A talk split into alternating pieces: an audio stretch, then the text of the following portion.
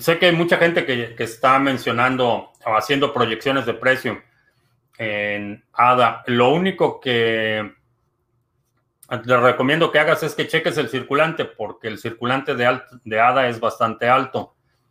Eh, esto tiene, a diferencia de Bitcoin, que es eh, un circulante bastante restringido, eso quiere decir que el precio por unidad no va a subir al nivel de Bitcoin. Eh, por lo menos no en, en, las próximas cuatro o cinco décadas. A lo mejor en el futuro crece, pero simplemente por la cantidad de ADA que hay, el precio unitario va a ser eh, comparativamente mucho más bajo que el precio unitario de algo que es más escaso.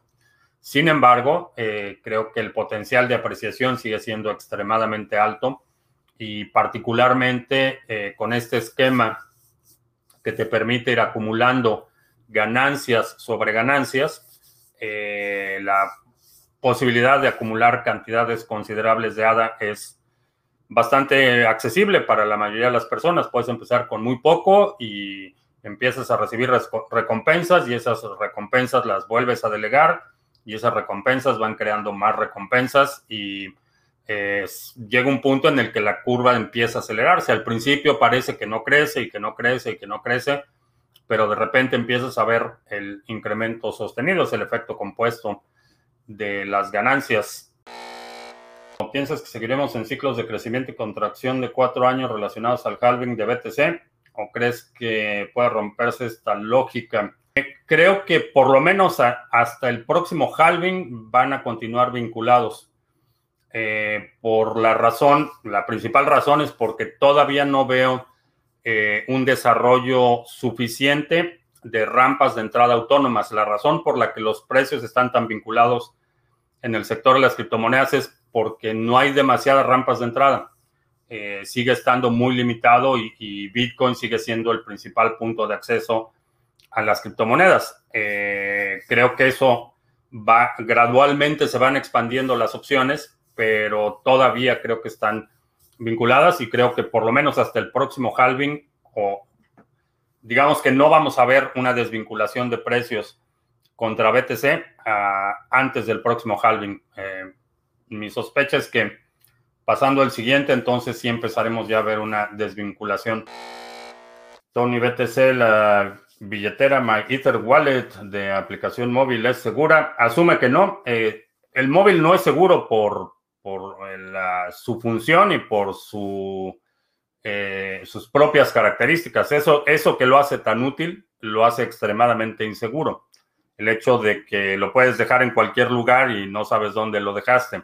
Eh, el hecho de que sea tan compacto y que se pueda perder fácilmente, el hecho de que tenga tantas funcionalidades y puedas eh, checar correos, hacer llamadas telefónicas, interactuar en Internet, etcétera. Todas esas funcionalidades son vectores de ataque que lo hacen más inseguro. Entonces, eh, no asume que lo que lo que tengas en tu teléfono móvil no debe ser mayor, en mi opinión, a lo que tendrías en efectivo en tu pantalón. No tengas demasiado dinero ahí. Eh, es lo que vas a necesitar, tu, eh, eh, tu dinero de lunch, o sea, lo que vas a necesitar durante el día y a lo mejor un poquito más, una cantidad que si llegas a perderlo, bueno, pues no pasa, no pasa gran cosa, pero tener más que eso en el teléfono me parece imprudente y me parece una mala idea porque el teléfono no solo lo puedes perder, los teléfonos eh, eh, en comparación con una computadora medianamente mantenida son mucho más fáciles de hackear. Eh, no puedes bloquear mensajes entrantes, por ejemplo, no puedes impedir que alguien te mande un mensaje de texto con un enlace malicioso, no puedes impedir que alguien te mande un correo electrónico con algo que venga infectado, etcétera. Entonces, las Um, carteras móviles, en mi opinión, son útiles únicamente a, nivel de, tu gasto diario, lo que vas a necesitar durante el día y nada más.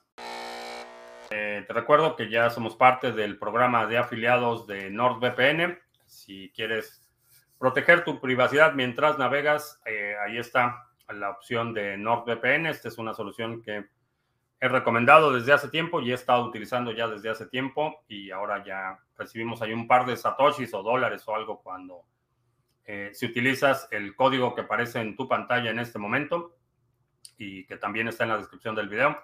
Si utilizas ese código, NordVPN nos da por ahí un par de dólares o satoshis o algo.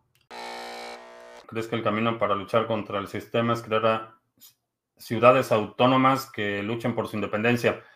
No puedes llegar al punto de una ciudad autónoma si no tienes, si no empiezas por un grupo eh, relativamente pequeño, eh, un grupo de apoyo mutuo, digamos. Eh, por ahí empieza. no puedes aspirar a, dar el brinco de inmediato a una ciudad independiente. Necesitas empezar por el ámbito local, necesitas poder proteger tu vecindario, tu colonia, tu barrio primero, antes que otra cosa. Eh, o tu localidad inmediata. Si no puedes defender eso, olvídate de defender una ciudad. Por ahí empieza y, es una de las que de las eh, mecanismos de resistencia que han hecho guerras como la, como la de Afganistán, no solo esta, sino desde Napoleón, imposibles de ganar, porque cada, cada barrio, cada poblado es una resistencia enorme. Eh, antes de que lleguen a las grandes ciudades, tienen que ir tomando poblado por poblado. Eso, eso es lo que hace que un, lugar sea un lugar de resistencia. Primero empieza por tu, por tu barrio, por tu domicilio, por tu colonia, como, como le llames. Empieza por ahí. La noticia que Cuba va a empezar a aceptar pagos en BTC. Eh, anunciaron que van a regular el sector de las criptomonedas. No sé exactamente, digo, ah, las condiciones en Cuba es un, monopolio estatal de todo, entonces realmente no sé cuál vaya a ser el, el beneficio, la oportunidad para la población, que realmente es lo que me interesaría, no tanto el gobierno, si el gobierno declara legal las criptomonedas o las empieza a utilizar como moneda de reserva, como lo está haciendo ya Irán, eh, solo beneficia al gobierno. Eh, estoy más interesado en ver el beneficio que va a tener la población por esta eh, apertura. Sin embargo, el acceso a Internet está estrictamente controlado, toda la actividad económica está estrictamente controlada, entonces realmente no sé qué tanto beneficio va a haber para la población o si va a ser el esquema como ha sido desde hace muchos años en, en Cuba, donde la aristocracia roja tiene acceso a dólares y a todas las comodidades del mundo moderno y el resto de la población vive en condiciones de miseria.